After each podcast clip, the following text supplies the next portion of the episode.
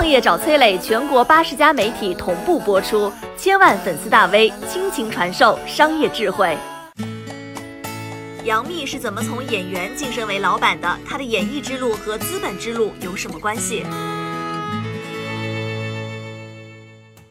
说到杨幂，很多人只知道她是当红的女星，觉得杨幂演技一般，但是她却火力全开，一年拍十几部热播剧，在事业高峰期结婚生子，再到后来离婚爆新恋情，看似是女明星的八卦，但是如果你了解过杨幂背后的资本故事，恐怕才会恍然大悟。她旗下的嘉行传媒三年能赚四个亿，杨幂的身家早已把同龄小花远远甩在身后。童星出道的杨幂，六岁就演过周星驰的电影《武状元苏乞儿》。顶着最年幼星女郎的名号出道，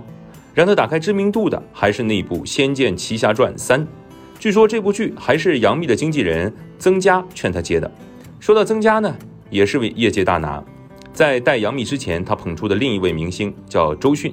多年的同事关系加上私交甚密，让杨幂日后的事业之路和曾佳深度绑定。二零一一年，杨幂靠着穿越剧《宫》火遍大江南北，论起人气，当年无人能出其右。正好这一年，曾佳从香港跳槽回了内地，进了欢瑞娱乐，杨幂也跟着回来了，并且在事业高峰期和曾佳一起成立工作室嘉行传媒。从辛苦打工的演员到工作室老板，身份发生了质变的同时，新的难题也横在了杨幂和她的嘉行面前。公司想要发展，就要拿投资，但是钱不会从天而降。嘉行为了拉三个亿的投资，和一家叫做上市影业的投资方签订了一份对赌协议。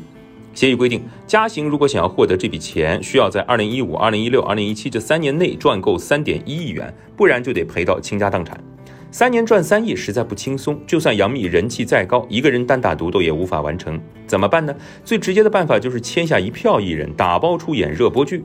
增加拉线，杨幂带头，旗下艺人一起上。之前有人爆出杨幂旗下艺人迪丽热巴二零一七年的行程表全年无休，现在想想啊，恐怕也是为了公司业绩在拼命。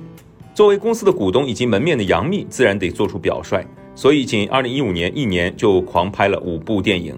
同时还接拍综艺、配音、影视剧，全面开花。幸运的是，二零一七年《三生三世十里桃花》这部嘉行艺人全体出动拍的剧爆火了，不仅带红了一众新人，还成功帮嘉行完成了对赌协议中约定好的三点一个亿。